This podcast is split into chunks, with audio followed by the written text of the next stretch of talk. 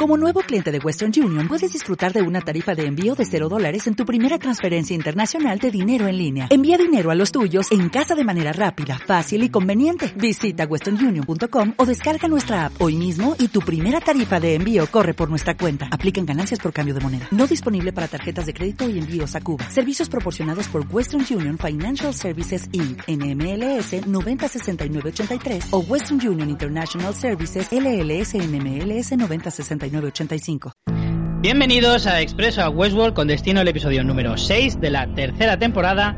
Esperamos tengan una divertida travesía como siempre. Yo soy Richie Fintano, maquinista de este tren sobre estas vías de la ficción eh, eh, salvaje, por decirlo de alguna manera. Y aquí está conmigo mi ayudante de tracción, María Santonja. ¿Cómo estás, María? Hola, ¿qué tal? Pues mira, eh, te comentaba fuera de micro que eh, aferrándonos a esta realidad paralela mucho más divertida y entretenida que la que nos está tocando vivir con la fucking pandemia y el confinamiento. Sí, estábamos hablando María y yo precisamente de que ya que nuestra realidad está un poco fastidiada, vayámonos con otras que además tienen distintas capas, distintas realidades y de esta manera podemos elegir la que más nos guste. Eh, hoy comentamos el episodio 6, como decía, eh, titulado The Coherence y eh, emitido el 17 de abril por la cadena HBO España y dirigido por la eh, reciente, o sea, por una directora nueva dentro de esta temporada, que es Jennifer Getzinger. También hablábamos fuera de micro que están habiendo muchas mujeres directoras en esta temporada. De hecho, la semana que viene también es una mujer quien dirige el episodio y serán ya más mujeres que hombres las que han dirigido en esta temporada. Y en este caso, en este episodio, IMDB ya le ha puesto una nota de 8,9 cuando ya ha pasado bastantes días eh, desde su emisión, por lo tanto se moverá bastante poco. Y más o menos sigue esa media de que está eh, llevando esta tercera temporada de muy buenos mucha números. gente se ha bajado del carro, pero los que se han quedado me parece que están disfrutándolo. También eh, hay gente que está ahora aprovechando el confinamiento para ver Westworld que no la había visto eh, de hecho, uno de ellos es un oyente nuestro y amigo eh, de, de, la, de la cadena y de fans fiction de siempre, Normion, que me escribió esta semana y me dijo que ya iba por mitad de la segunda, pero que con el podcast iba con un poco de retraso, estaba terminando la primera temporada del podcast y, y claro, me hacía mucha gracia porque le decía que yo tengo que hacer una reescucha del podcast porque ahora como podcast de humor, porque escuchar en este momento todas las teorías locas que dijéramos eh, tiene que ser muy divertido. Me hizo gracia porque que me comentó, me dijo, sí, no sé qué, qué decís de putis. Y yo digo, ostras, no me acordaba que a Logan de los le llamábamos putis. Es verdad. ¿Te acuerdas? Madre mía, sí, sí. Así que bueno, no sé cuánto tardará en ponerse al día, pero eh, le decimos hola al Normion del futuro cuando escuche este episodio del podcast. La verdad es que puede haber algo más ingrato que hacer, eh, de hacer un recap, que es que te escuchen tiempo después. es muy, muy ingrato, ¿eh? te lo digo desde ya, porque es verdad que, claro, tú te pones a pensar en cómo pensabas hace una, dos, tres temporadas de cualquier serie, porque si ponemos ahora, por ejemplo, el recap de, The Walking Dead, también sería para verlo. Eh, y, claro, es que con todos los acontecimientos que transcurren después, eh, puede ser bastante, bastante divertido. Pero sí que, oye, a lo mejor un reescuchado estaría, estaría curioso. También me ha escrito, me han escrito por Twitter eh, gente que me decía, ostras, eh, he descubierto el podcast hace poco y por fin entiendo la serie, que también está muy bien.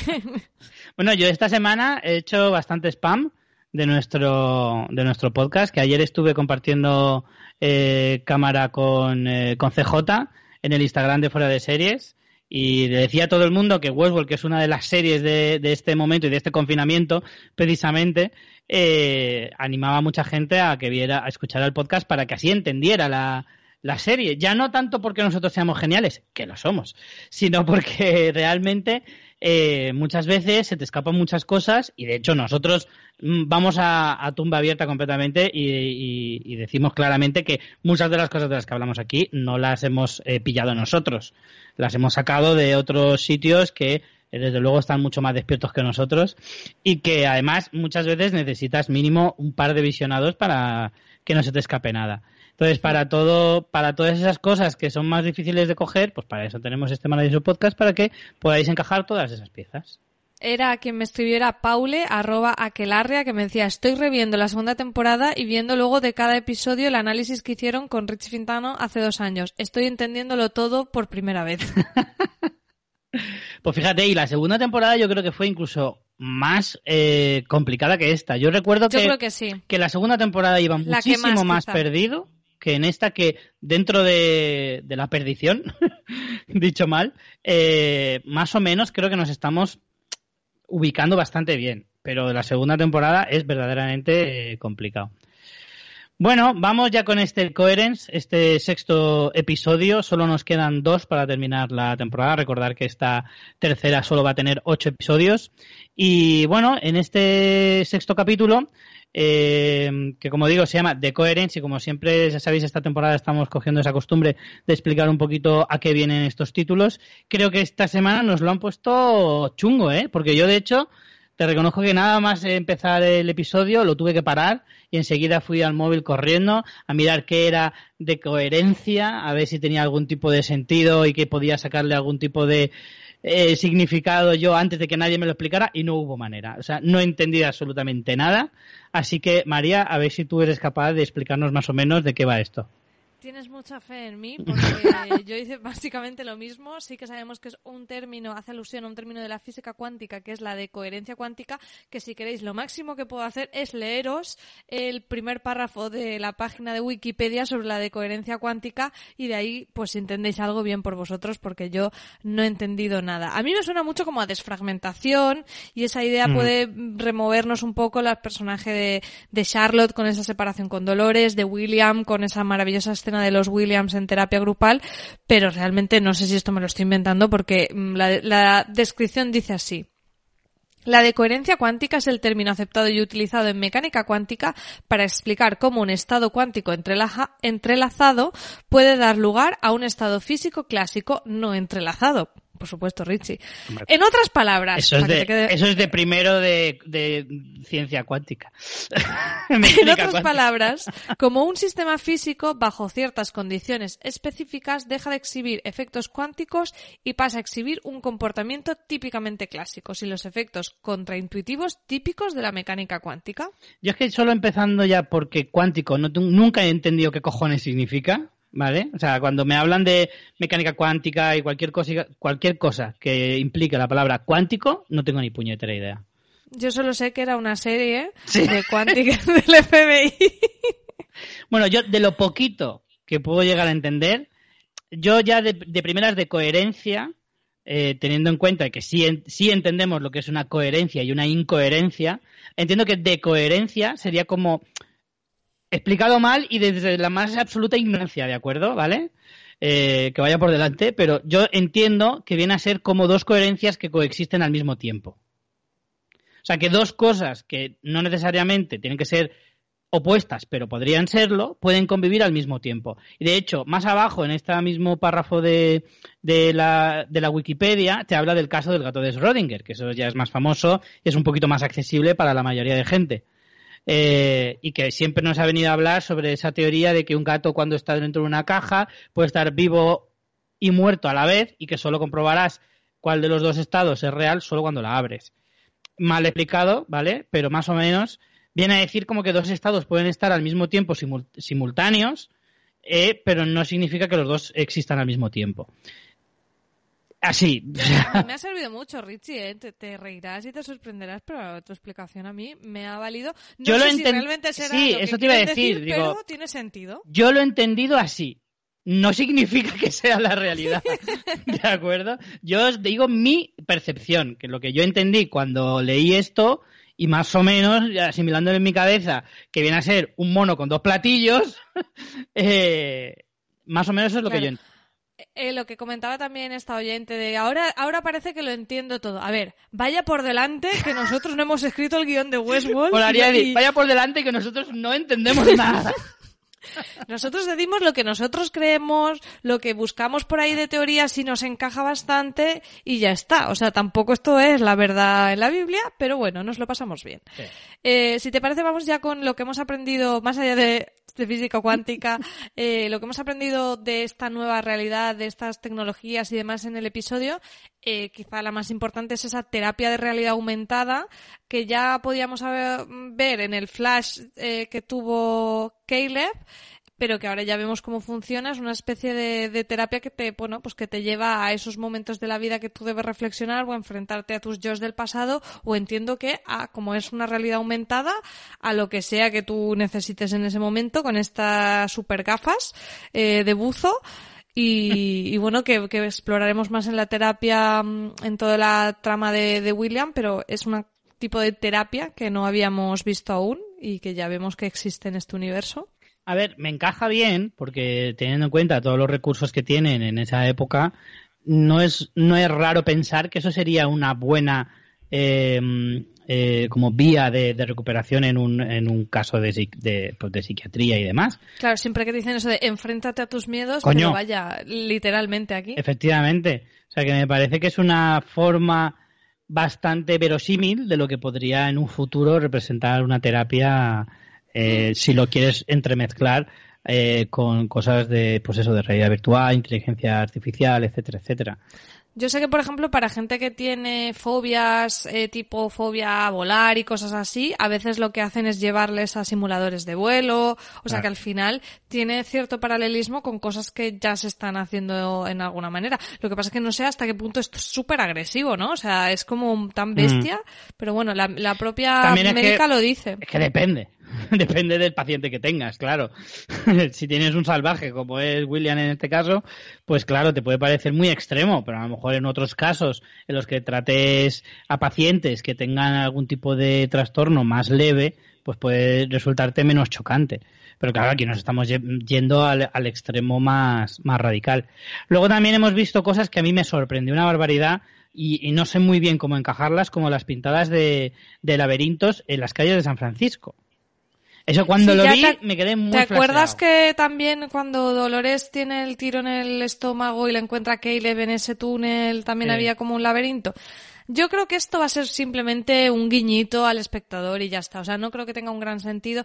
Yo creo que, si te fijas, eh, se parece mucho el logo de Insight a ese laberinto y creo que no va a tener mayor explicación que, que, bueno, que esa gente se revela y toma como símbolo el laberinto y ya está. O sea, no, no, creo que es un poco un guiño de, de, bueno, de un mecanismo un poco estético de la serie. Igual que utilizan todo el rato la frase de los placeres violentos llevan a finales violentos, que dices, ¿por qué en este episodio mismo eh, lo, lo, utiliza el propio Serac? Y dices, ¿por qué utiliza esa frase él? Si no, o sea, si eso es algo que decía Ford, o sea, ¿qué relación tiene que tener?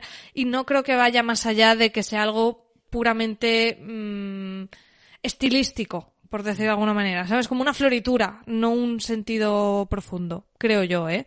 Porque, porque ya, ya ves, o sea, el sentido puede ser que la gente está utilizando ese símbolo como incluso como lo mismo que hacían los androides, ¿no? Como un símbolo de como liberación de, mm. de escapar del laberinto y ya está. No más como una metáfora que como algo físico. Yo creo que sí. Puede ser. Yo creo que sí. No, a lo mejor incluso esa misma si realmente el laberinto representa una metáfora y no es nada físico, a lo mejor eso ha trascendido los parques. Es decir, esa, esa reflexión sobre el, yo, sobre el encontrarse a sí mismo, esa reflexión tan existencialista, eh, no solo transcurría en los parques, a lo mejor eso ah, era un movimiento social, religioso, etcétera, etcétera, que ha transcurrido en esos 30 años eh, que nos separan de la actualidad hasta ese punto eh, que nos cuenta Westworld y Ford lo cogió de ahí.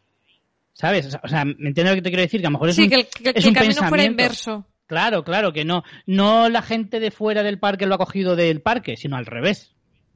Mm, podría ser, pero yo, yo creo que esto tampoco, eh, lo que te digo, sí, tampoco, creo que, tenga relevancia, pero me cuesta creer que, que, lo hayan metido como un fanservice, como tú dices. Me cuesta mucho creer que es de gratis, ¿sabes?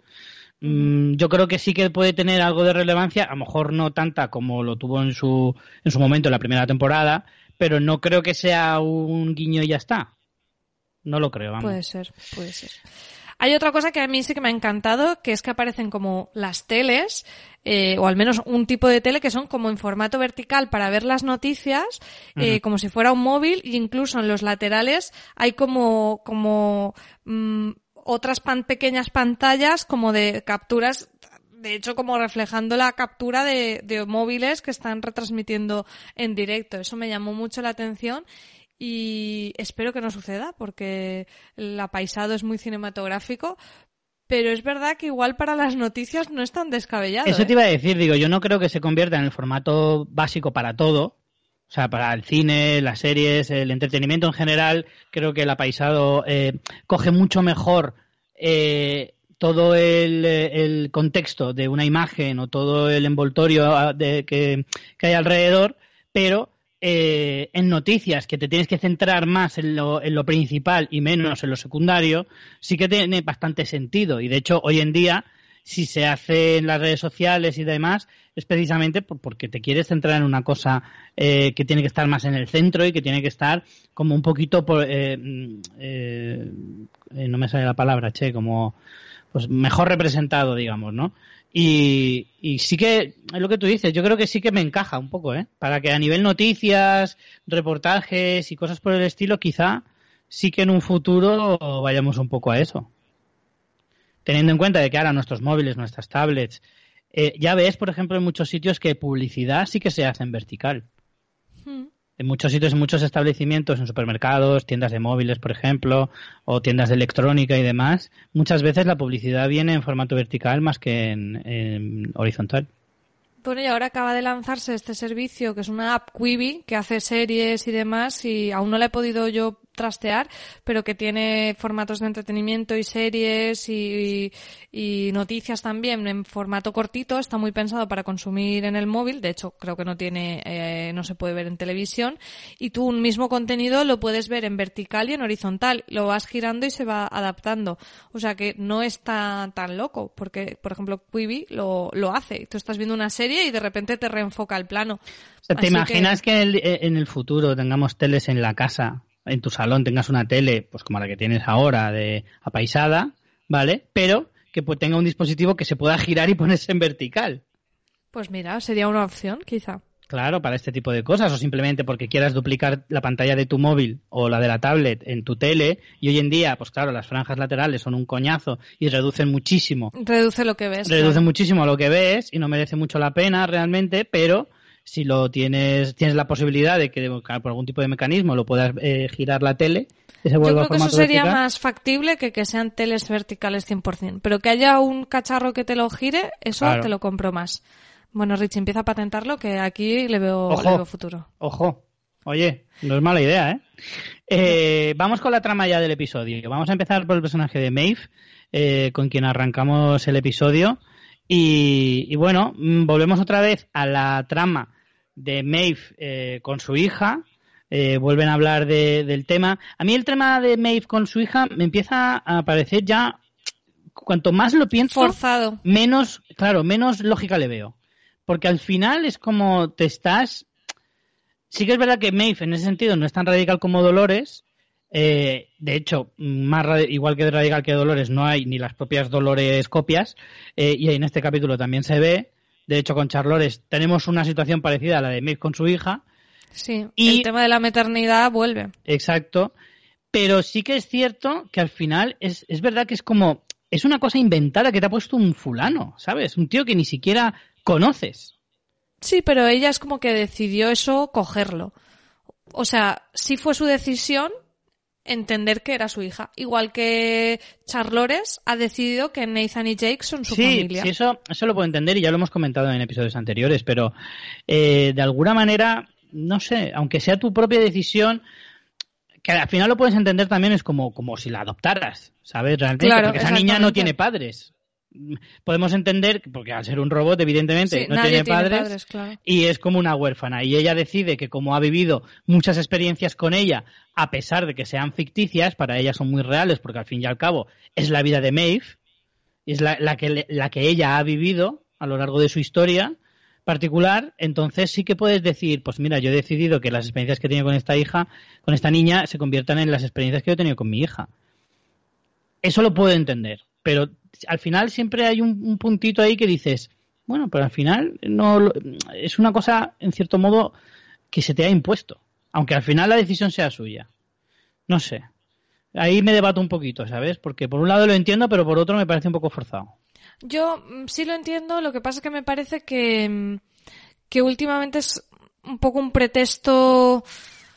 Eh, Además que parece como alargado. Que le da, es un poco alargado. a Maeve, ¿no? Para comportarse como una... Sí, eh, de hecho eso lo veremos que, que, luego eso se lo echan cara colores en la simulación. Con toda la razón. Eh, con toda la razón. O sea, nosotros aquí somos Team Maeve muchísimo, pero en esa, en esa en ese debate dialéctico, yo creo que Colores eh, le hace un, varios tascas y tiene bastante razón. Mm. Aquí, bueno, volviendo un poco a lo que vemos en imágenes, ella está como en el supuesto valle más allá y de repente se da cuenta de que todo es una, una de nuevo, una simulación virtual tiene sentido, eso nos hace entender que eh, lo, la gente de Serac recuperó, recordemos que Maeve eh, fue derrocada por Muslores en, y su cuerpo físico fue agotado, cosa que además yo creo que ya queda bastante claro que eso es una realidad, no es eh, ni un parque, ni una simulación, ni leches, o sea, ese cuerpo fue aniquilado por Muslores, eh, el,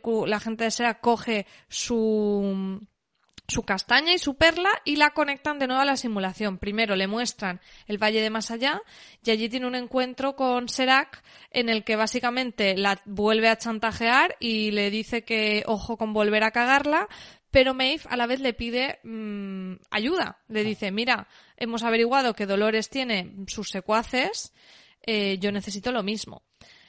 Y después, básicamente, mientras le están imprimiendo el nuevo cuerpo, ella está en Warwall haciendo tiempo, o más bien matando el tiempo y matando a nazis, en una escena súper por la cara que nos parece fenomenal y la que estamos totalmente a favor. Yo, a ver, por la espectacularidad estoy muy a favor, por la continuidad argumental no le veo ningún puñetero sentido. que nadie hace en una simulación? ¿Qué necesidad hay? No hay ninguna justificación que haga eso. O sea, la, la parte de entrar en una bueno, hay una pequeña justificación, Richie. el, el, el, interrogatorio a... Exacto. Vale, pues vete directamente a eso. Pero que ella esté en plan, voy a entrenar. ¿Entrenar el qué? ya. ¿Qué vas a entrenar? ya. No tiene ningún sentido, o sea, que está muy bien y tal, pero es así, creo que es de las pocas veces que diré que está totalmente por la cara esas escenas que, que yo estaba diciendo, pero esto que viene, o sea, no entiendo nada, porque además es que encima es como, como jugar con todo, o sea, jugar a un videojuego con todos los trucos, porque como domina por la mente, dice, no me disparéis, y se pone a repartir leches y si no quiere no le tocan ni un pelo. Sí, sí. Un poco trampa, la verdad. Un poco trampa, sí. Eh, también se toma una cerveza con Sizemore, otra cosa que es por la cara, pero bueno, que siempre nos da alegría mm. ver a Sizemore. Hay un, una, un punchline de esos que me gusta, que Sizemore dice que ha hecho que los demás no le vean en un bar y Maeve dice, bueno, pues como siempre que tú vas a un bar, ¿no? Que, ¿Cuál es la diferencia? Me encanta ese, ese bullying que le hacen a Sizemore es maravilloso, absolutamente maravilloso. El troleo máximo. Eh, pero porque además no, no, no te da pena porque Sizemore además es un personaje que encaja muy bien en las críticas de ese tipo, ¿sabes? Entonces es muy divertido y está muy guay. a mí me gustó mucho ese diálogo, eso sí. También llega Héctor y de repente Maeve se da cuenta de que eh, a Héctor lo, o sea, a Héctor eh, lo han conectado también a la simulación y gracias a eso consigue restaurarlo. De hecho hay un plano en el que vemos. Héctor es eh, Héctor en italiano, que lo he buscado para estar seguro. Sí, exacto. Y mm, vemos un plano de Westworld que yo dije, vamos a los parques. Y realmente lo único que vemos es cuando eh, Serac manda a quemar a todos los androides que hay allí, a los cuerpos, y sí que vemos que sacan la castaña de Héctor y, la mandan por WeTransfer a, a, la, a la laboratorio donde lo tienen conectado y es, y es por eso que pueden conectar esa castaña de Héctor y, y entonces mm, me puede restaurar al verdadero Héctor que ya sí que la recuerda, por si había alguien que se había perdido un poco de por qué ahora sí, es porque mandan desde el parque eh, la información real de Héctor.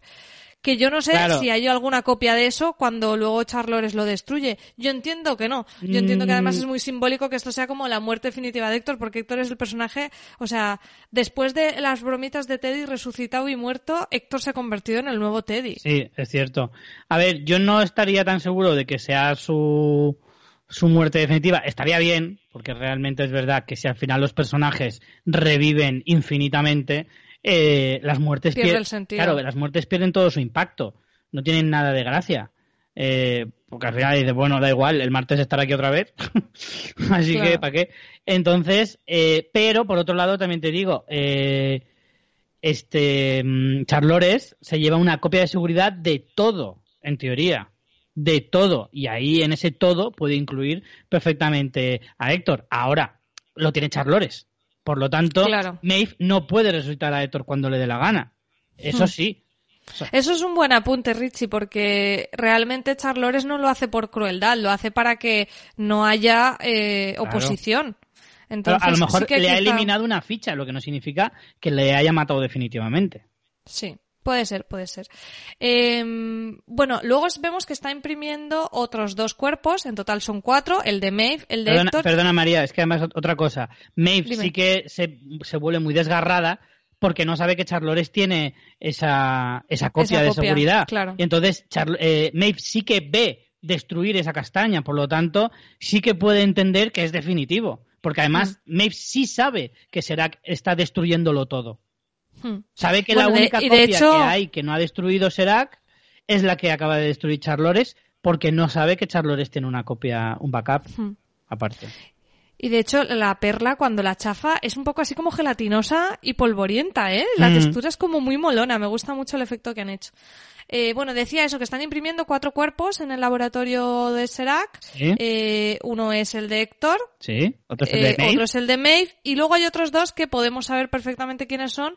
Quien no quiera saberlo, que pase un minuto y medio el podcast, porque uno se sabe porque se ve el código del anfitrión, del, del host, y entonces ese código ya ha aparecido y si buscas en internet sabes quién es se confirma porque la actriz estuvo en el estreno de la, de la tercera temporada, en el evento que hicieron en, creo que era en Los Ángeles, y la otra mm, se deduce porque otra actriz estuvo en la premier y mejor que, no ha aparecido. Mejor que la gente tenga que pasar un minuto, vamos a ponerlo en la entrada de... No lo decimos y lo ponemos en la entrada de nuestra página web para quien lo quiera saber.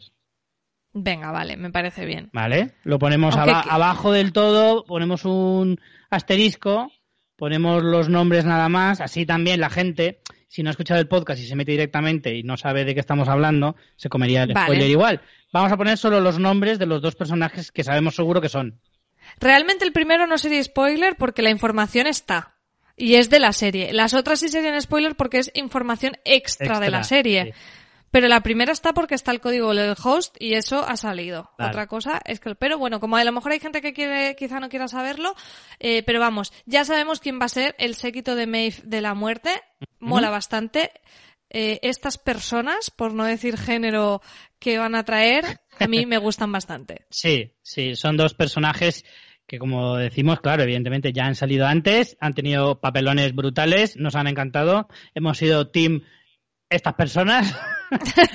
y, nada, lo tendréis ahí en la, entrada del episodio 6 de esta semana en fansfiction.es. Si lo queréis descubrir, pues entráis ahí un momentito y si no, pues ahí os quedáis con la, con la intriga hasta que se desvele, que lo más probable es que se desvele la semana que viene pero por si acaso. Eh, Quedan solo dos episodios, así que no hay mucho margen. Aunque puede haber un troleo de estos de que aparezcan y mueran en un momento o algo así. Perfectamente. O que duren medio episodio o cosas por el estilo. Que eso, Westworld es bastante dada a, a ella. Fíjate que salió Musashi, salió en una única escena y entiendo que volverá a salir, pero. Tendrá que volver a, no sabemos un poco qué ha pasado con ese, con esa Dolores fake eh, todavía, pero vamos. Y seguimos sin saber el host perdido que debe haber, suponemos, en Berlín, que también se debe respelar, con lo que aún nos queda otro posible personaje que pueda reaparecer si es que es alguien de temporadas anteriores. Y bueno, luego si quieres comentamos un poco ese interrogatorio en el que vemos a físicamente a la Dolores granjera con el pelo largo, pero realmente la, conexión es la de Connells, en este podcast Colores, eh, que lo recuperaron de esa explosión inmolación y lo han conectado allí. A mí eh, me pareció un poco eh, fallo porque veíamos mucho a la Dolores Granjera en su manera de expresarse. Connells era un poco más cabroncete hablando.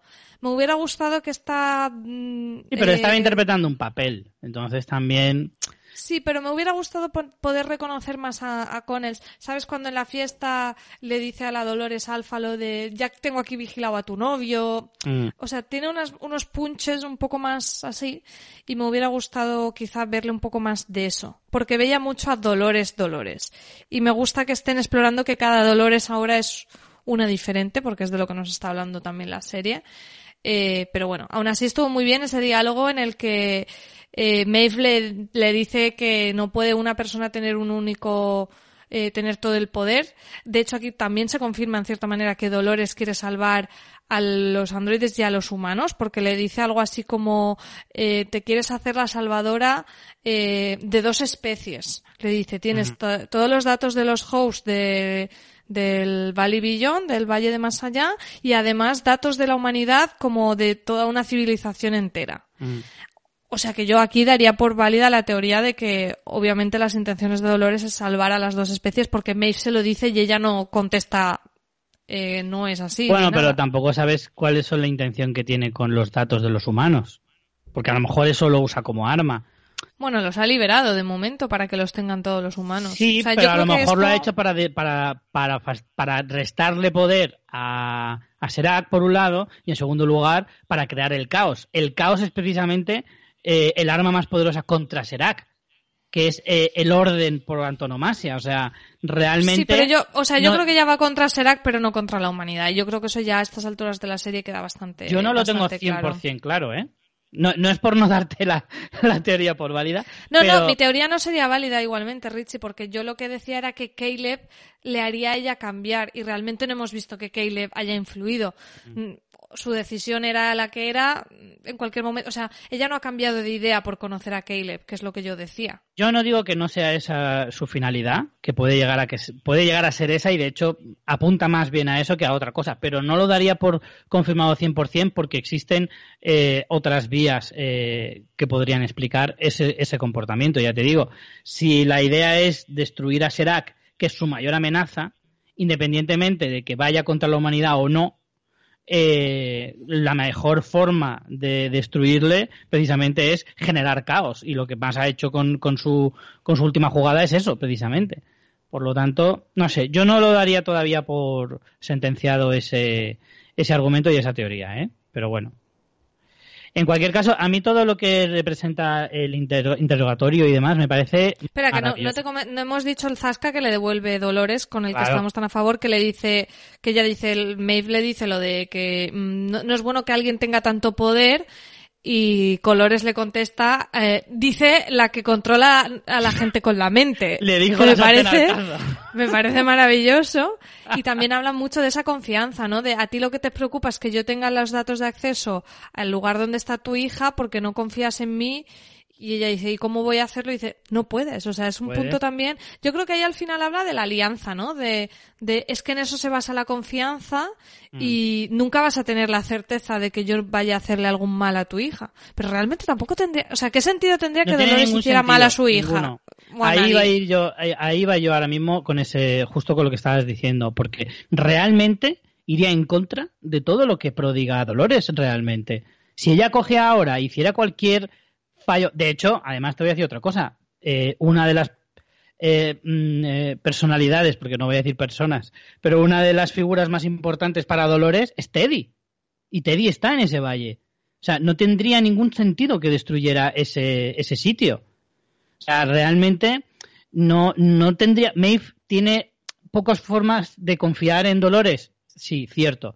Pero también tiene pocos argumentos para desconfiar de que le haga daño a, a, ese lugar en concreto. Le ha hecho daño a algunos androides, pero es lo que le dice. Pero más por circunstancias. Exacto, es lo que le dice. Le dice, igual que tú, mm, que, que mira, que Héctor ha muerto no sé cuántas veces por ti, Sizemore solo le bastó una, eh, y, y, un poco como que le dice, bueno, a ti te preocupa solo de los que a ti te interesan, ¿no? de daños colaterales, digamos. De tu hija, de tal, pero, pero sí, yo creo que al final, de hecho, Maeve hay un punto en el que un poco le dice, vale, ya lleva razón, pero ¿qué hago con lo de Serac? O sea, estoy un poco atrapada. No sé si esa opinión cambiará al ver que Charlores se ha cargado a Héctor, probablemente. Pero realmente yo vi que están como más cerca en sus posiciones, porque de hecho Dolores le dice, yo no soy ninguna santa, pero tú tampoco lo eres y desde luego no soy una villana, ¿no? O sea, lo que dicen es, mm, estamos, somos supervivientes, es lo que le dice, que, es muy bonito ese, ese diálogo. A mí me ha encantado esto. Sí que es verdad que con lo de chafar la perla, no sé si es como una cosa un poco que han puesto forzada eh, de que Maeve ahora quiera como tenga como más motivos para ir en contra de Dolores porque se ha cargado a Héctor. Si es así no me gusta porque no sé, me parece un poco como que por eso te conveniente. Digo que yo creo que a Héctor le volveremos a ver. De hecho, mira, me la voy a apuntar como teoría. Porque a Héctor le volveremos a ver porque me parece que efectivamente no, no pega con lo que estaban hablando precisamente. O sea, en este, en este capítulo hemos visto jugar todo a favor de que Maeve y Dolores estuvieran más de amiguitas que de enemigas. Primero Serac amenaza a Maeve. Maeve que dentro de lo que es Maeve es un poco chulita también y es como, ¿me estás amenazando, payaso? O sea, es como decir, mm, vale, pues ya me las apañaré me encanta el payaso. El payaso siempre tiene que estar. Pero, pero Maeve, que es una tía eh, súper fuerte y que siempre está enfrentándose a todos sus rivales con, con muchísimo descaro y como siempre para adelante, no se va ahora a chantar por este tipo. Y precisamente eh, en esto siempre estamos con lo del enemigo de mi enemigo es mi amigo y, Dolores va claramente a por él. Será que la amenaza, no es su amigo, evidentemente. Y Dolores le está dando muchos argumentos que Maeve, por mucho que no quiera, no puede evitar darle la razón. Porque le está diciendo, sí, yo seré todo lo que tú quieras, pero tú eres igual que yo. Tú eres una host, igual que yo. Y aquí estamos todos mirando por lo, por lo mismo. Y de hecho dice, yo me comportaré mal y cometeré muchos errores y habrá gente que muera por mí. Pero yo por lo menos tengo mi causa que no es egoísta. Dentro de la forma de pensar de Dolores, que a veces es muy radical. Pero sin embargo le pega un zasca diciéndole, tú sí eres egoísta. No estás mirando por los tuyos, solo miras por ti. Miras por ti y por tu hija, todo lo demás te da igual. Héctor te da igual, Simon te da igual y todos los que estén a tu alrededor te dan igual. Solo quieres a ti y a tu hija. Y si muere toda la puta civilización de androides, te la bufa. Solo quieres irte con tu hija. Dime tú si tú eres mejor que yo. A mí me encantó porque yo siempre he sido Team Maeve y con esta conversación me he hecho Team Dolores. Totalmente. Yo también, yo también. Yo soy muy Team Maeve, pero le ha callado la boca, pero de una manera magistral y antológica, vamos. A ah, me gusta mucho lo que has dicho de la teoría de Héctor, porque también eso puede ser que haga que Maeve tenga una percepción distinta de Dolores, de decir, cuando hice esto de chafar la perla de Héctor, no iba contra ti, ni iba contra Héctor, era para que, para que eh, Serac no lo utilizara para su causa. Pero yo lo hice sabiendo que Héctor estaba salvo con esa otra copia. O sea que eso me gustaría mucho. Incluso que de repente Héctor apareciera en el equipo de Dolores, imagínate. Claro, claro, por eso te digo que yo al final veo que es más probable que Maeve acabe esta temporada del lado de Dolores que, en el lado contrario. Estoy, vamos, muy seguro. Y, ya te digo que yo creo que esa eh, imagen es muy impactante, pero al final es más bien un, un, truco de magia que ha hecho Dolores. Un truco de magia, un, un, como te he ganado este asalto claramente a nivel emocional e intelectual sin lugar a dudas. Pues vamos, si quieres, con otra Dolores, que es Charlores. Eh, inicialmente la vemos que ella va a, a, su casa, está con su ex, con Jake, que no ha leído su perfil y dice una frase que a mí me, me mató mucho porque dice, nuestro futuro no lo decidirá una máquina, que es como animalico, si tú supieras. Efectivamente. Empezando porque eso no es verdad. Y en segundo lugar, se lo estás diciendo a otra máquina. Eres muy crack, Jake. Animalico, de verdad. Sí, sí, y lo que me gusta mucho es cómo se explora con el personaje de Charlores la parte de los sentimientos, porque Charlores ahí tiene miedo y eso luego vendrá también con esa conversación que tiene con Dolores por teléfono hablando de los sentimientos, de cómo es necesario tener sentimientos para que las cosas que hagan tengan sentido. A mí la trama de Charlores me ha flipado. Sí, además es que hay una cosa muy importante en eso que dicen con lo de los sentimientos. Eh, es una pregunta súper, eh, o sea, muy buena pregunta en el sentido de qué sentido tendría, porque de esa manera eres más débil, pero la explicación es maravillosa. Es decir, es que realmente en esta vida si las cosas, si no tienes nada que perder, no tienes nada que ganar. Realmente. Y eso es de lo que te habla con esa frase. Si tú no sientes lo que, lo que ganas o lo que pierdes, no sirve para nada, no, no tiene ningún sentido. Si nosotros no tenemos sentimientos, lo que hacemos no tendría valor ninguno. Entonces, por eso, en cierto modo, no hace a los androides perfectos, solamente los hace mejores que los humanos, pero no los hace perfectos. Pero y cada vez más humanos, porque si en la primera temporada hablábamos de ese despertar de la conciencia y de lo que se hacía mucho énfasis era en la conciencia y en la memoria, aquí ahora hablamos de los sentimientos y al final, en cierta forma, están poniendo como todas las capas que dotan de humanidad al ser humano. Efectivamente, efectivamente. Si es que realmente...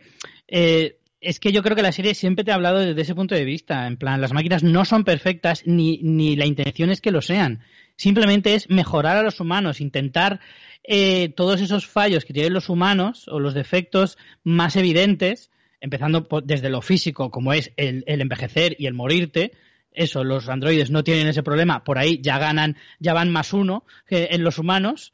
Eh, y ahora a nivel emocional, que es muchísimo, eh, bueno, no más difícil, porque también el no morirte es bastante complicado, pero, pero a nivel emocional es casi tan difícil como lo físico, realmente, y en ese sentido, pues claro, ahí ya interfieren un montón de cosas eh, que, son súper difíciles de matizar y que no se pueden poner, eh, o sea, no se pueden cuadrar como si fueran mm, cosas eh, tangibles, ¿sabes?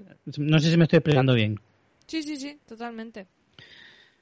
Entonces, eso, me, gusta mucho esa idea. La idea del perfeccionamiento de la raza humana, no el, o sea, el mejoramiento, mejor dicho, más que el mm. perfeccionamiento. Mm.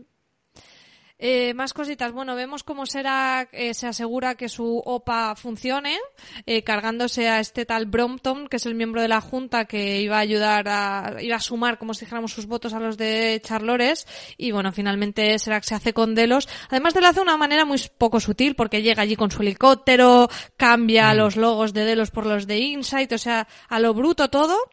Eh, pero justo antes está esa llamada de teléfono que hace alusión a, bueno, a todo lo que estábamos hablando, que hablan de todo el tema de los sentimientos como tú contabas, pero además nos dan más información porque nos vuelve a hablar de ese distanciamiento entre Charlores y Dolores Alfa en un diálogo que le dice siento que me alejo de ti, de nosotras.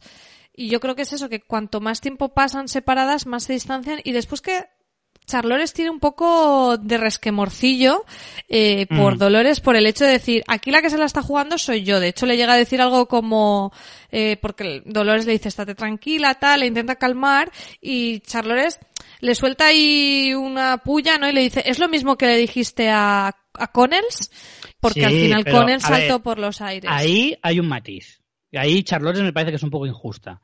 Es cierto que Charlores eh, corre un riesgo muy alto porque se mete en la boca del lobo. O sea, realmente está en la junta delante del gran villano que será y en cuanto le pille se la cepilla y, hasta luego.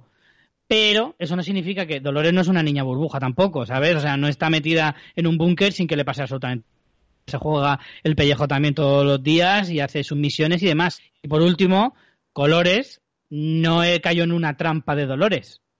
Colores se ofreció a ser un mártir, porque iba a sabiendas lo que, lo que iba a pasar. Él activa el, dispositivo de explosión, ¿sabes? O sea, que no es que, que Dolores le dijera, eh, no, haz esto y tal, y si ves que todo sale mal, dale a este botón, sin saber lo que va a pasar. No. O sea, realmente Colores sabía perfectamente lo que podía pasar y lo que le podía pasar a él. Pero él estaba a tope con la causa y dijo, pues mira, si me mato, pues me he matado.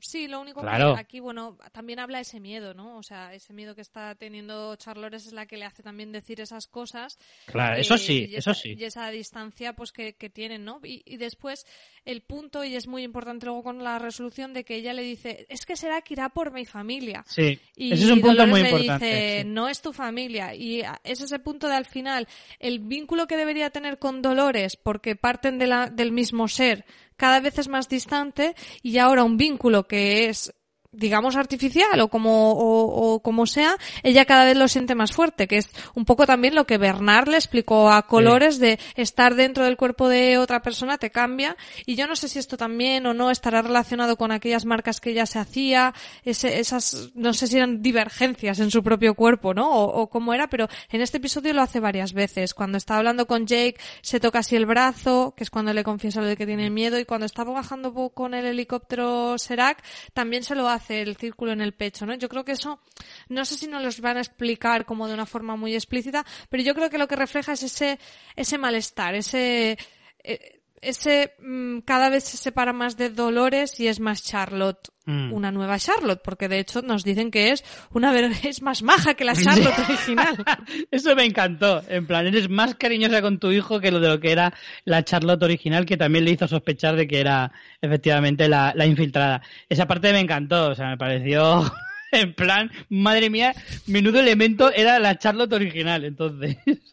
Sí. Pero sí, yo respecto a lo que dices de las heridas, es que son demasiado eh, em, icónicas eh, como para, que no lo expliquen, ¿no? Claro, o sea, es que si fuera un tipo de arañazo irregular, pero que sea casi siempre el mismo, vale, podrías darlo por, lo puedes pasar como cualquier cosa, pero que sea un círculo con una raya, que es algo como muy que, que, está claro que es un símbolo hecho adrede, no es que es un símbolo real, que no es hmm. una cicatriz o un tipo de herida concreto. Yo creo que sí, sí que lo llegarán a explicar, porque la verdad es que eso sí que me tiene muy perdido, porque no sé qué narices puede significar eso. Ya. Yo, bueno, ya me lo puse como teoría, o sea que no, aquí no voy a volver a decirla porque ya la, elaboré en episodios anteriores, en el episodio anterior que dije que Charlores dejará de apoyar a Dolores Alfa y aquí me corro, vamos, lo que ha pasado en este episodio a mí me confirma Mejor más. que acabéis esa palabra. Me corroboro. Qué idiota. Porque si no se puede entender muy mal. Corroboro todavía más mi teoría por, por lo que sucede. Eh, yo creo que, mm, que eh, aunque el atentado a la familia de Charlores haya sido eh, culpa de Serac, que es quien ha puesto esa bomba, yo creo que bueno, sabes que ha sido, bueno, sabemos seguro que ha sido Serac, ¿no? Sí, porque luego sale. Sí, hay, gente, hay gente de Serac. Claro, es que yo por un momento pensé que a lo mejor no había sido Serac. No, no, yo, yo creo que queda claro que será. Aparte, creo que esto, es que como ya veo tantas cosas, no sé, pero creo que lo han dicho en plan los creadores y demás. Bueno, vale, vale. Eh, yo aquí veo que esta conversación de su familia y ese echarle en cara que ya no se la juega y que fuera, que será que irá por mi familia y Dolores no le dice nada, yo creo que esto va a ser el paso definitivo para que Charlores se ponga en contra de Dolores. Y después hay una parte de dirección artística que me encanta, que corrobora mucho mi teoría. Y es que, ¿te acuerdas en ese episodio, creo que era en el 3, en el que veíamos a Charlotte y a Dolores en el hotel, aún no sabíamos quién había dentro de Charlotte, y había esa figura de hierro de dos mujeres cogiéndose de la mano y con el cuerpo echado para atrás. Bueno, pues eso, que nos sirvió para teorizar que era dentro de Charlotte estaba Dolores, ese símbolo como de unión, eh, en este episodio hay una figura muy similar, también de hierro, en el despacho de Charlotte Hale. De hecho, llega a tener un primer plano. Es una figura muy similar, pero que ahora es una figura que está sola. Y a mí creo que eso me va a representar esa individualidad que ha cobrado Charlores. Creo que es muy clara. Pero además creo que que en contraposición con la otra figura lo que nos muestra es esa separación de Charlores con Dolores. Aparte, creo que a nivel de trama es lo más interesante de ver. Sí, yo creo que sí. Me parece un poco, a ver, en cierto sentido, eh, sí que en ese sentido podría verlo como un poco forzado, eh, aunque vaya muy en beneficio de la trama, porque realmente no puede culpar a Dolores de que hayan matado a su familia, que no es su familia, que en eso Dolores tiene razón pero que bueno, que volvemos un poquito al mismo debate que con lo de Maeve. Ella ha decidido que sí, porque tiene una conexión con su cuerpo y, y con la identidad que representa. Eso lo puedo, eso lo puedes llegar a entender y lo puedes ver como algo eh, verosímil. El decir, bueno, yo tengo la mente de una persona, pero estoy en la vida de otra persona. No es solo su cuerpo. Estoy en su entorno, estoy con su familia, estoy en su casa, y al final es normal que de alguna manera, pues como que tú adoptes todo eso. Em, pero eh, sigue siendo, pues eso, al final como una imposición. Eh, me pasa un poquito como con lo de Maybe del principio que estábamos hablando, ¿no? Entonces, lo que le dice Dolores es no te desvíes, y, eso puedo entender que a Charlotte le de cortocircuito un poquito, ¿no? Que le cueste un poco de, encajar a ver cuál es el camino correcto respecto a lo que me dicta mi creadora, entre comillas, eh, y lo que me dicta mi propia identidad que se está formando eh, a base de estas dos fuentes, que es la, la identidad de Dolores más eh, la vida de, de, Charlotte. Entonces entiendo ese juego psicológico de que qué difícil es escoger y demás, pero en todo ese juego me cuesta mucho ver la culpable en Dolores.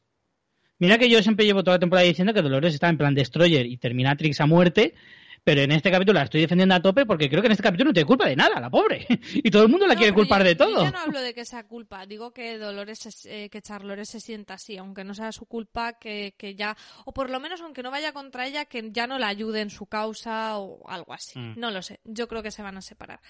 Eh, bueno, con, con Serac eh, vemos que él decide cuando llega allí eh, de una manera un poco también no sé, ya de villano, villanísimo, de que quemen todas las inteligencias artificiales, que quemen los hosts, solo le preocupa mantener esos pocos para ayudar a Maeve y, y abrir, y vencer a Dolores para abrirle la cabeza y coger esos datos de la forja, que es lo que él quiere, que parece que nos hemos olvidado ya de lo que quería Serac. Pero aquí me parece un poco de malo, malísimo, en plan, la señora le dice, pero es que está tirando usted millones de dólares y él, ah, me da igual, me sobra el dinero. Me sobran los millones. no sé si, o sea, nos lo podían justificar bien diciendo, bueno, es que él ve que eso mm, eh, puede ser, entiendo que es porque también él sabe que eso puede causar más perturbaciones en la fuerza, pero no sé. A ver, yo esto también es verdad que lo vi como algo como, eh, pero ¿qué, me estás contando? Qué locura, porque además esto representa que se cierran los parques. Porque si no hay anfitriones. Con, lo con el dinero que pierdes cuando tienes los parques cerrados y que si no, se lo digan a Disney ahora mismo con la pandemia del coronavirus. Totalmente. Eh, ¿Qué dinero no tendrás si puedes permitirte cerrar esos parques, no? Y, pero vamos, que me parecería. O sea, espero que este eh, eh, giro argumental dé un giro sobre sí mismo y se y, no se explique un poco. Claro, porque entonces sí quedaríamos por, por por perdida la posibilidad de que volvamos a los parques de nuevo. Y, vamos, creo que nadie. te aferras a esa idea? Hombre, es que yo creo que todo fan de Westworld está esperando que la cuarta temporada, por cierto, ya confirmada, eh, volvamos a, recuperar eso, que eh, en, en esencia es lo, que es Westworld.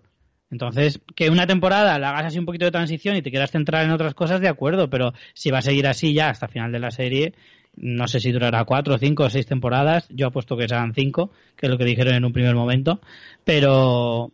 Yo te digo que esto lo tienen cerrado. Lo que pasa es que las renovaciones es una estrategia también promocional y lo van diciendo. ¿Tú te crees que Jonathan Nolan y Lisa Joy se meten en todo este follón y un entramado tan complejo si no han cerrado previamente en cuanto lo van a hacer? Esto lo tienen decidido desde la segunda temporada, yo creo. Pero yo creo que desde, la primera. Desde la primera. Yo estoy casi seguro de que esto estaba previsto desde la primera, porque ya en la primera temporada, de hecho creo que en el podcast lo comentamos, que se que se había hablado de que ellos tenían, tenían guiones para cinco temporadas. Y si tienes guion para cinco temporadas es porque tienes una continuidad. No porque, porque esta serie no va, una temporada va de esto, otra temporada va de otra, como en otras series, sino que ellos tienen una, única historia desarrollada, o si dura cinco temporadas, pues tiene que durar cinco temporadas, no, no puedes recortar. Y además hmm. también sabemos que tanto Jonathan Nolan como Lisa Joy tiene un contrato con Amazon eh, en exclusiva, salvo el tema de, la serie con HBO de Westworld. Entonces, sabemos que de cinco temporadas no va a pasar, eh, probablemente, pero, pero vamos, en cualquier caso, que, que nos desviamos. Eh, cargarte los parques me parecería un error monumental. Sí. Por suerte, Charlores hace esa copia con el USB Y luego la pillan, pues lo que comentabas, porque llama a su familia para decirle que irá pronto, eh, van a esa reunión, Charlotte se quita un brazalete que parece como algo muy simbólico de que va a revelarse su identidad y esa esclavitud de fingir. Realmente la actriz ha dicho que tenían que rodar eso para que tuviera continuidad con la escena de lucha de después, pero les quedó fantástico el, el gesto. Y, bueno, eh, ella realmente iba preparada, tiene ese dispositivo de gas que deja a todos cao, menos a Será que nos vuelve a hacer la jugadita del holograma de la que yo ya estoy un poquito cansada. yo sabía que eso a ti te iba a escamar un poquito. Lo estaba viendo venir. Es que ya me, ve muy cansino ya el truquito. Sí. Ya, yo, de hecho, el, problema de que sea cansino es que primero no te sorprende y segundo es que ya empieza a venirse, a verse venir. Yo es que en el momento en que, sí que es verdad que cuando saca las cosas de la, de la, de la caja fuerte, ves que saca una pistola, no sé qué, y saca una especie de cantimplora y yo digo, mucha sed tiene que tener para, primero, tenerla guardada en la, en la caja fuerte y segundo, en mitad de una crisis, decir, me llevo esto para el camino por si me deshidrato al correr. No me fastidies. Yo me quedé muy loco, yo digo, ¿qué coño es eso? Porque además es que parece una cantimplora del Decathlon de toda la vida. No me fijé. Sí, yo de hecho rebobiné porque digo, ¿eso era una cantimplora? Pues ya rebobinar porque a lo mejor era otra cosa y yo no lo he visto bien. Y efectivamente, luego no era una cantimplora, pero parecía. Hay que hidratarse, amigos, hay que hidratarse. claro. Em, bueno, ella consigue irse, hace toda la parte de, de, bueno, la parte de persecución, rompe la perla de, de Héctor que ya hemos comentado y de repente la pillan, pero aparece lo que tenía que aparecer, porque si nos lo enseñaron era para que apareciera para destruir este señor Transformer. ya ves. El robot Riot, Riot Control, el robot de, de control de, de rayos revueltas y nada. Control de movidas. Vamos a decirlo Unas escenas súper chulas, después ahí dando puñetazos a diestro y siniestro, rompiendo la pared, de nuevo en la ciudad de las artes y las ciencias, eh, charlores andando así coja lo Terminator, vaya, vaya, vaya, para aplaudir. Escúchame, yo tengo un Terminator guardado en el sótano y en el primer momento en que será me, me, me insinúa de que sospecha algo de mí, ya estoy diciendo, Terminator, vete para acá. pero vamos, sube por el ascensor, por el montacargas, por la cornisa, me da igual, pero vente cagando leches. Pero sí, sí, sí, vamos. Eh, las escenas están genial, la verdad. Eh, toda, toda esa parte de acción trepidante y demás eh, en torno a, a, Charlotte, porque, porque bueno, eh, Tessa Thompson, si algo tiene, es que a nivel acción va muy bien, por su trayectoria eh, de filmografía va bastante claro, pero, pero la verdad es que está todo como muy bien sincronizado, todo muy, está muy guay. La verdad es que a mí esa, la, la parte de acción y de, y de salir corriendo me gustó bastante. Y bueno, ya hay el triste desenlace que hemos visto con la explosión de la familia en el coche, que me encanta porque es como, eh, os llevaré a un lugar seguro, estaréis bien conmigo, spoiler, no, porque por eso en un minuto explotan por los aires y, y bueno, muy triste y muy impactante como cliffhanger esa Charlores saliendo con todo el cuerpo quemado. Espera un momento. Me, me dijo Francis, dice, mira, se ha convertido en Deadpool. que me hizo mucha gracia. Y el momento... de la mirada en plan cagándose en todo y con la lagrimita, muy guay. Tengo que contar un detalle que me ha encantado muchísimo. Y es que María Santonja, aquí donde la veis, eh, ha puesto en el guion, Charlores le da a Nathan, su, eh, su hijo, eh, el hijo de Charlotte, un muñeco de un elefante, un animal extinto, como estará el propio niño en breve. O sea, ese ese es el corazoncito que tiene María Santonja en su pecho. Ahí, es verdad. Eh, bueno, Richie, vamos con la trama de William porque se nos está yendo un montón de tiempo y a mí también es, es que la verdad que este episodio ha estado genial. Eh, las tres tramas que se están muy chulas. Están súper chulas las tres, ¿eh? Es difícil quedarse con una pero es que esa imagen de la terapia grupal de los ah. Williams en realidad aumentada creo que es indiscutible. Primero descubrimos que está en Sonora, México, y bueno, allí tiene una sesión grupal en la que deprime a todo el mundo diciendo que el, somos gusanos comiéndonos un cadáver, el mundo se va, eh, estamos favoreciendo el caos. Ojo, aquí hay un detalle que no sé si te fijaste, pero ¿no te has fijado que en esa terapia hay un tal Francis? Pues no me he fijado. Ese chico, porque me fijé, o sea, lo vi y dije, no puede ser. Y lo busqué en internet porque sé que el actor, bueno, un actor, no es actor el que le interpreta, es un cantante que se llama Kid Cudi, que ya lo dijimos en el primer episodio. Busqué su foto porque dije, ostras, yo creo que es él. Y, lo busqué y de, y de hecho mm, puse el móvil al lado de la tele diciendo, ¿es él? ¿Se parece? ¿No se parece? Es él. ¿Cómo se...? Pero es Kid Cudi... A ver, vamos Kid a ver. Cudi, el cantante. Es un ¿Cómo se escribe ese señor? Kid Cudi, como suena, con K la primera, con C la segunda. Y con I latina. El, el D de, de Kid Cudi, los dos con I latina, vamos. Esta gente tiene unos nombres rarísimos. Sí. Eh, bueno, yo lo voy a buscar en IMDB también, por si acaso, pero yo estoy claro, es que se puede mirar, es él. Se puede mirar en el episodio si aparece en este episodio acreditado. Pero yo no me fijé. No está acreditado, no sale eh, en la ficha, pero vamos, yo creo que es él. O sea, pues creo que es él por lo que te digo. O sea, busqué la foto del pavo y, lo estuve mirando todo el rato y digo, es él. Ojo, pues aquí me sale... Eh... Ah, no, perdón, espérate que estoy viendo otra cosa que no es. No. Mm. No, no sale en ningún sitio. No sé si por... Yo no, no, entendí que era él, pero eso nos cambiaría muchas cosas. No sé si te atreves a teorizar algo con esto. Hombre, a ver, es que esto cambia muchas cosas, efectivamente, porque eso puede significar desde que esa terapia también era mm, falsa o que Francis está vivo. Una de dos.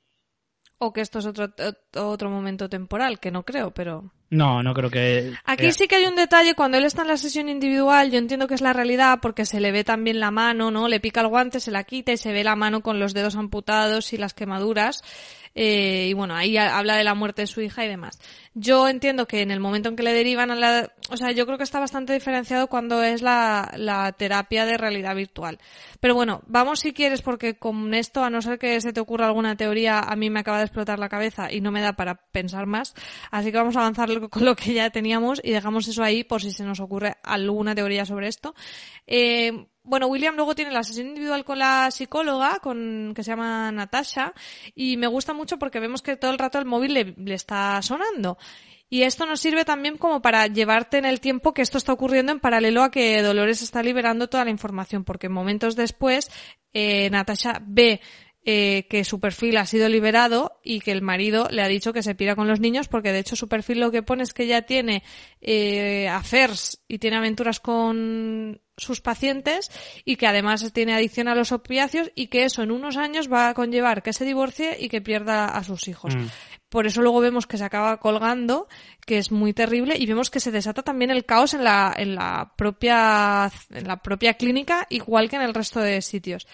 Y, y bueno, lo que antes de que pase eso, a, la psicóloga sí que deriva a William a esta terapia de realidad aumentada que comentábamos, que a mí me perturbó mucho porque cuando le están instalando esto que le ponen en el paladar, que se llama goteo, me pareció que el trato era muy poco humano. Entonces yo no sé si Pero es que en, un, en un me host, extrañó mucho. En un host no puede tener, o sea, en un en un androide puede tener efecto eso. ¿Tiene sentido? No lo sé. A mí me pareció como extremadamente cruel, ¿no? La manera en que le están instalando el goteo, el trato. No sé, a mí me, me, chirrió un poco eso. Y lo que sí que tenemos claro es que después, cuando ya lo llevan a la terapia, eh, bueno, le ponen droga, le ponen una, las pastillas estas de, para el sistema olímpico, eh, la, que le, ponen es oasis en el desierto, por si lo quieres mm. saber, para si te la quieres pillar. Y le sacan sangre también, que esto es muy importante. Le sacan sangre y cuando analizan la sangre, vemos que en el análisis pone proteína desconocida desconectada. Y luego vemos que a Charlotte le salta como un aviso de, de que eh, William está en Sonora, México. Entonces yo lo que entendí es que cuando Charlores le pincha a William en el episodio, creo que era en el 3, mm. antes de mandarlo al centro, lo que le hace es que le inyecta esa proteína que en realidad es como un sistema de rastreo. Y por eso luego a ella le lleva, le llega esa notificación. Claro. Pero aquí hay una rayada grande y es que, si te acuerdas, Connells le dice a Bernard, le enseña en la tablet el centro este de donde está William, que sabíamos que William estaba en uno de los mm. centros por esa imagen. Entonces, ¿para qué necesita rastrearlo si ya sabe que está ahí? O bien no lo sabe y Bernard va allí para otro motivo y se lo encuentra de casualidad, que yo creo que es casualidad, porque cuando se lo encuentran, si te fijas, los diálogos son un poco como, o sea, eh, es, Bernard, no sé si es Bernard o es Stabs, dice, ¿sabes quién es? Y dice, mm, parece que lleva aquí un tiempo. Mm, ¿Sabes? Son frases como de que les sorprende que está ahí. O sea, como que no fueran a buscarlo, como que se lo encuentran. ¿A qué narices han ido ellos allí? Eso es lo que no sabemos. Pero yo creo que ellos no iban allá por William. Porque la manera en que hablan pero me da la sensación de que es que se lo han encontrado. En, en, esa escena, en el capítulo anterior, con él sí les enseña dónde está William. O sea, que sí que sabían que estaba ahí pero les dice que es William el que, o sea, les enseña ese centro, pero yo no sé si les dice, o les dice aquí hay una clave, o les dice, pero no les dice específicamente es William lo que vais a encontraros allí. A lo mejor, no, bueno, puede ser que a lo mejor... Tendría que volver a ver la, escena de Connells, pero yo creo que no dice nada explícito de William. Y es lo que te digo. Y si, y si sabe que y si saben que está allí, si lo sabe Connells, lo sabe Dolores Alfa, ¿para qué cojones lo rastrea? O bien hay una una, esto temporalmente está en otro momento que no entendemos o aquí algo me falla. Me parece un poco lioso, no, ¿sabes? No creo que haya, no creo que haya saltos de tiempo. Yo creo que eh, a lo mejor eh, lo tiene en la tablet precisamente porque lo tiene rastreado este eh, la tiene rastreado Dolores. No, porque lo de Dolores, la, la notificación aparece como más tarde en el tiempo, supuestamente. No. Sí, porque la, la, notificación de William está en Sonora le sale a Charlotte en este episodio cuando ella está haciendo la copia en el USB de todas eh, las inteligencias de los anfitriones. Y lo de Connells ya ha pasado, pasó en episodios anteriores. Eh, de hecho, Connells ya ha estallado por los aires porque en este episodio Charlotte antes se lo ha dicho a Dolores. O sea, temporalmente esto es posterior, mm. el rastreo. Entonces yo lo que entiendo es que allí hay algo más, algo más que es de interés y por lo que van allí. Y que a William se lo encuentran por casualidad. Pero la notificación que le sale a. ¿Le sale a Dolores o a Charlores? A Charlores. ¿Y qué notificación? O sea, ¿qué le sale exactamente? Es que ahora no me acuerdo de, ese momento.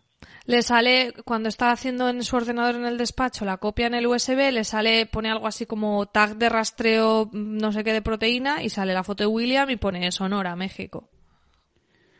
Mm, vale, pero digo, y a lo mejor es que no, no es que a lo mejor no le puso el rastreador, a lo mejor es que necesitaba la sangre para poder sacar los datos, pues como miembro de la Junta o alguna cosa así. Mm, yo creo que no, yo creo que no va por ahí. No sé, aquí hay algo que no cuadra. Aún no sé decirte qué, pero aquí hay algo que no cuadra. Pero bueno, eso nos hemos adelantado un poco porque nos hemos saltado la parte de la realidad aumentada en sí, que mm. me parece espectacular. Y, vemos a ese, primero vemos a ese William niño en la habitación leyendo un libro que además es Sir Roman and the Lady of Sulan, que ya lo ha buscado todo el mundo y eso no existe. Yo no sé si en bueno, y hay postes del oeste y demás que vemos que ya tenía apuntado maneras. Yo no sé si esto de ponernos un libro así es un poco una manera de decirnos que que bueno, que al final esto está en la cabeza de William y no nos tenemos que creer todo necesariamente. Claro. Y porque él parece ahí, nos da a entender como que tenía una infancia complicada, que el padre era un alcohólico, pero luego ese mismo niño en la terapia grupal, eh, volvemos como a, ese, a esa escena y lo que vemos no, no es que William se hiciera chungo porque el padre era alcohólico. El padre bebía porque tenía un niño que era un chungo que te cagas. Que me parece un giro maravilloso. Sí. Además es que al final eh, la cantinela de siempre, tío, de soy malo porque tuve una infancia difícil, es como uno de los mayores clichés del cine eh, siempre. Entonces, algún girito de vez en cuando no estaría mal. Y este, la verdad es que no está, no está mal en el sentido de que le da un poco la vuelta sí, además en esta temporada muy que estamos... Eso, justo ibas a decir. Que en esta temporada estamos hablando de eso mucho. Va muy acorde con esta temporada y con el personaje de William en, en, concreto. Porque siempre vas, eh, está la pregunta eh, pululando alrededor de, William de tú eres así. Eh, de hecho, en el capítulo que se centraba en William, precisamente la última pregunta es eh, eres inocente y tomaste tú la decisión o eh, te, nosotros te hemos manipulado y entonces sí que no lo hiciste porque quisiste. Siempre está esa pregunta de todo lo que haces, ¿lo eliges tú? o estás destinado a ello, o alguien te dice que lo hagas, y es un poquito como para librarte de la culpa, pero al final todo, toda esa gran pregunta y todas esas grandes eh, incógnitas existenciales del personaje de William se reducen a una sola frase que dice el propio William que es maravillosa que es cuando le dice, si no sabes notar la diferencia, importa. Porque es verdad, o sea, si tú no eres capaz de distinguir si lo decides o no lo decides, da igual, el caso es que lo has hecho. Hmm.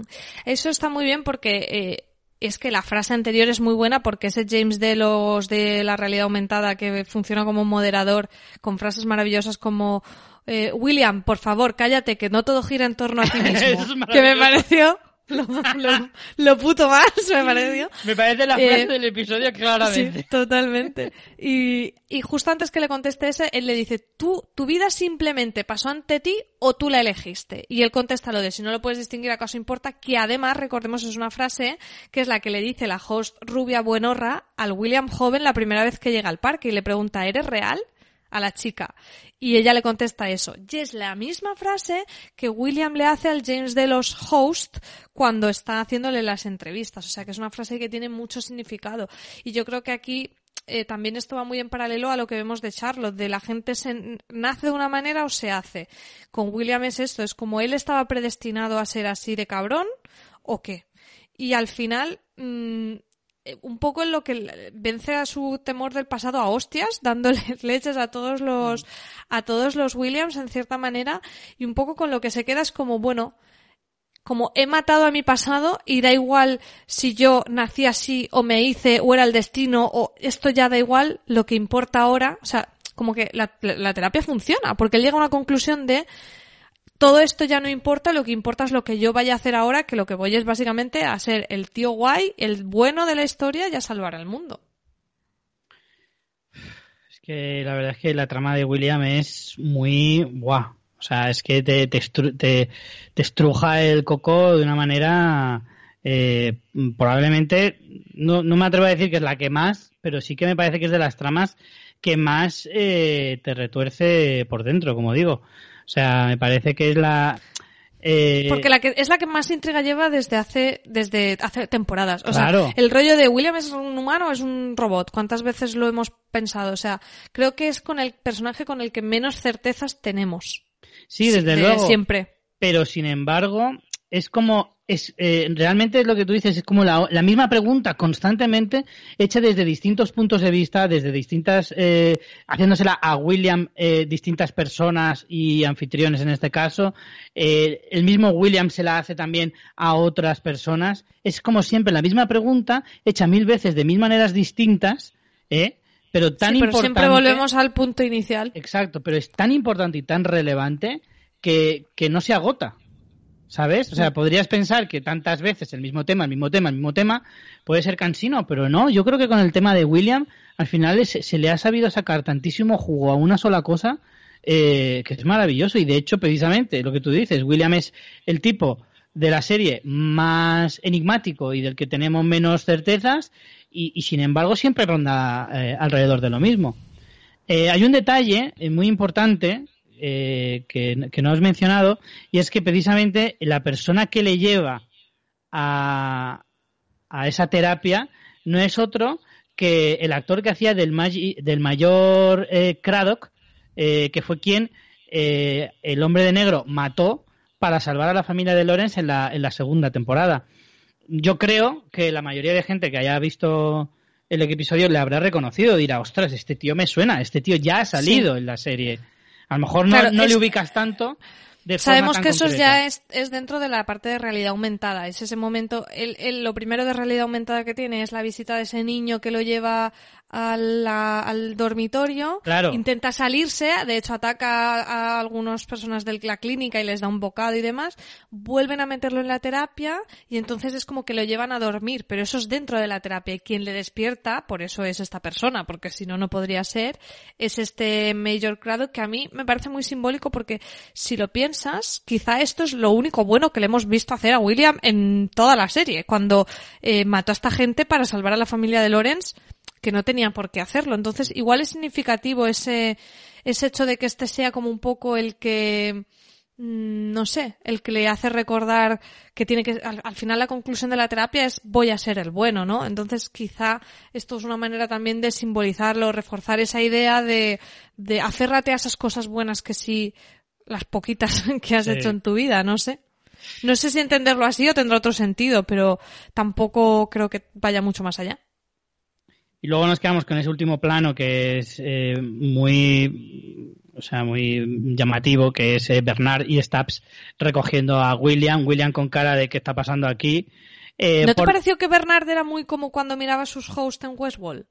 Sí, bueno, es que la, mirada de Bernard siempre es como la de un perro mirando la puerta esperando que llegue su amo, pero pero es, es como muy enigmático siempre, Es muy difícil leer a Bernard porque siempre tiene la misma cara.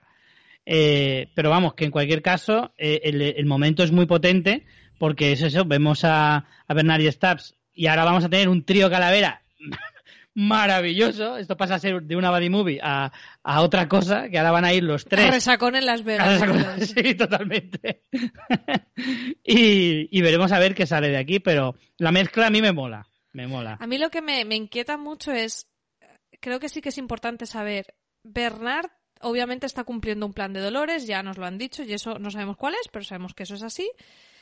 Em, sabemos que a este sitio han ido por Dolores, lo que no sabemos es si Dolores sabía o no previamente que William estaba ahí, pero el caso es que al final la sombra de Dolores siempre está ahí y en cierta manera parece que están todos reunidos y, y, que los ha reunido Dolores en cierta forma. Y a mí mm, vuelvo a pensar mucho que me parece que... Mm, que William es un androide. Ya lo, tampoco me las pongo de teoría porque esta semana no voy a poner ninguna teoría nueva porque lo que pienso es reforzar la de Charlores que se mm, enfada con Dolores Alfa y que William es un androide porque además si te fijas es como tenemos al jefe de seguridad de los androides, al jefe de los técnicos de los androides y a William del que todo el rato sospechamos que es un androide. Mm, no lo sé. Yo sigo pensando que William es humano. Yo lo tengo claro desde el primer momento y creo que si quieres apúntatela tú como teoría y yo pongo la contraria. ya, la tenía, la tenía apuntada de la, de la semana pasada, o sea que la mantengo. Me, me, me la corroboro también. pues mira, si quieres vamos ya con la parte de teorías porque yo me, has calentado y yo me voy a apuntar como teoría que William es humano. Vale. Hasta que se demuestre lo contrario. Vale. yo hoy no, me apunto ninguna. Si en algún momento hay un William androide, bueno, también tengo la teoría de que hay un William androide, pero no es el William original, sino que es Willores. Sí. ¿Vale? Si hay un William androide, no será con la conciencia de William. Esa es mi teoría. ¿Vale? Que la voy a separar en dos teorías, ¿vale? Eh, que es William es humano y si hay un William androide es Willores. Vale.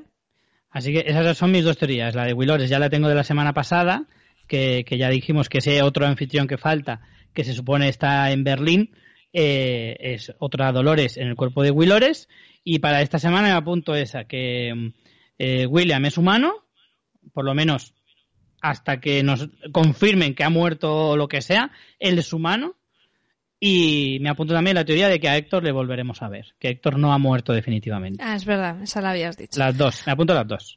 Yo esta semana no me apunto nada nuevo porque las ideas que me han venido han sido más de reafirmar lo que ya tenía un poco en mente, que puedo estar totalmente equivocada, pero mm, no sé, me, eh, no sé si es que lo estoy mirando con ese prisma y entonces veo como que se confirman mis teorías, pero bueno, yo voy un poco por ahí porque realmente es eso. Lo que pienso es que Charlores irá contra Dolores Alfa y que William es un androide. Pues nada, nos hemos pasado un montonazo del tiempo, como ya viene siendo habitual, Richie, no hay manera. Que claro, según se va acercando el final de la temporada, cada vez pasan más cosas y más cosas para analizar. Es que es complicadillo. Pero bueno, intentaremos volver a nuestro formato habitual en el próximo episodio y lo más probable es que no lo cumplamos. Perfecto. Eh, tenemos algún comentario en nuestra página web eh, que vamos a proceder a leer rápidamente antes de despedirnos. Sí, tenemos uno de Lauri Malfoy que nos dice Buenas chicos y feliz cuarentena. Yo creo que podríamos casi confirmar que William es humano, pero en ese análisis de sangre aparece una proteína desconocida, proteína que aparece cuando Charlores envía todos los datos de Delos, a lo que yo entendí al mismo William. Yo también pensé eso por un momento, pensé, por eso pensé que era un androide, porque pensé que eh, estaba mandando los datos a la cabeza de William, pero no. Luego en el segundo visionado vi que tiene como un USB y entiendo que lo copió ahí. Me encantan esos puertos de USB del futuro. Está claro que han pasado 30 años y tienen que ser la repanocha. Pero claro, si tienes que volcar todos los datos de todos los juegos y tal, eso tiene que pesar. Lo Yo ahora, para pasarme tres películas de 15 gigas, me tiro por lo menos entre 9 y 8 minutos. Y ahí Charlones lo hace rapidísimo. Sí, iba, iba la barrita descargando que daba gusto. Dice, eh, creo que Dolores va a sufrir la ira de Charlores después de todo esto. ¿Os fijasteis en la pequeña, en la peña haciendo grafitis del laberinto por la calle? Al final será todo una simulación y acabará con Serac bebiendo vino diciendo, Dios mío, la que se liaría si ocurriera esto. ¿Y qué sentido tiene que Charlores acabara con la perla de Héctor antes que con la de Maeve? Porque ahora sufrirá también la ira de Maeve. Y algo que no eh, no oí, no sé. Yo pensaba en que en ese futuro todos llevaban ese implante en el paladar, pero por eso la peña se drogaba con las hostias esas y demás. Entonces ahora cuando veo que se llama la terapia de realidad aumentada y que es una movida de Serac, mi cabeza se ha vuelto loca. En fin, chicos, espero con ganas y tristeza que ya queda poquito para el final. Un besazo. A ver, no, estamos diciendo dos cosas distintas. Una cosa es el dispositivo del goteo, mm. que sirve para poner esas hostias de que son drogas límbicas o, bueno, como un puerto de acceso para poder hacer manipulaciones digitales y entiendo también químicas de los seres humanos. Y otra cosa es la terapia de realidad aumentada, que eso se hace con las gafotas estas, y no sé si también con lo otro, pero que, que lo del paladar no sirve solo para la realidad aumentada, es un dispositivo que hay, pues digamos, médico-lúdico en este futuro. Es un puerto de acceso al cerebro, básicamente. Básicamente. Sí. Pero sí, lo que dice María, que las gafas es lo que le hace la realidad aumentada, se supone. Pero es que tampoco queda, es que yo entiendo la confusión porque no queda demasiado claro qué es una cosa y qué es la otra. Hmm. Porque si tú entiendes que, estás ahí, entiendes también como que lo sientes todo. Entonces, si lo sientes, pues yo creo que, por eso es una combinación. Yo creo que es una combinación de las dos. Una cosa es lo que ve y luego aparte le pondrán para calmarlo, para lo que sea, el paladar. Por cierto, otra cosa que no he comentado que me hace mi teoría de que William es un androide es que dice dice Stabs. Parece que lleva tiempo aquí, se le olvidaron en mitad del caos los, eh, los médicos. Los médicos. Y no sabemos si han pasado horas, días o semanas. Pero si ha pasado cierto tiempo, mm, si no se ha muerto ahí de un chungo, es porque no es humano. Eso sí que puede ser, dependiendo del tiempo que haya pasado. Pero, pero bueno, no sé. Bueno, ya veremos, ya veremos. Bueno, señores, pues nada, nos despedimos hasta la semana que viene, que será ya la penúltima eh, penúltimo episodio de Expresa Westworld, porque ya casi casi que terminamos la temporada. Y bueno, nos despedimos como siempre con una frase y eh, va a proceder a leerla la señorita María Santonja. Te has proclamado guardiana de dos especies. Tienes la llave de lo sublime, datos humanos por el valor de una civilización en tu cabeza. No está bien que una persona tenga tanto poder. Maeve.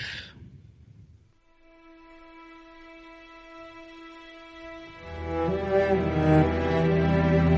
you.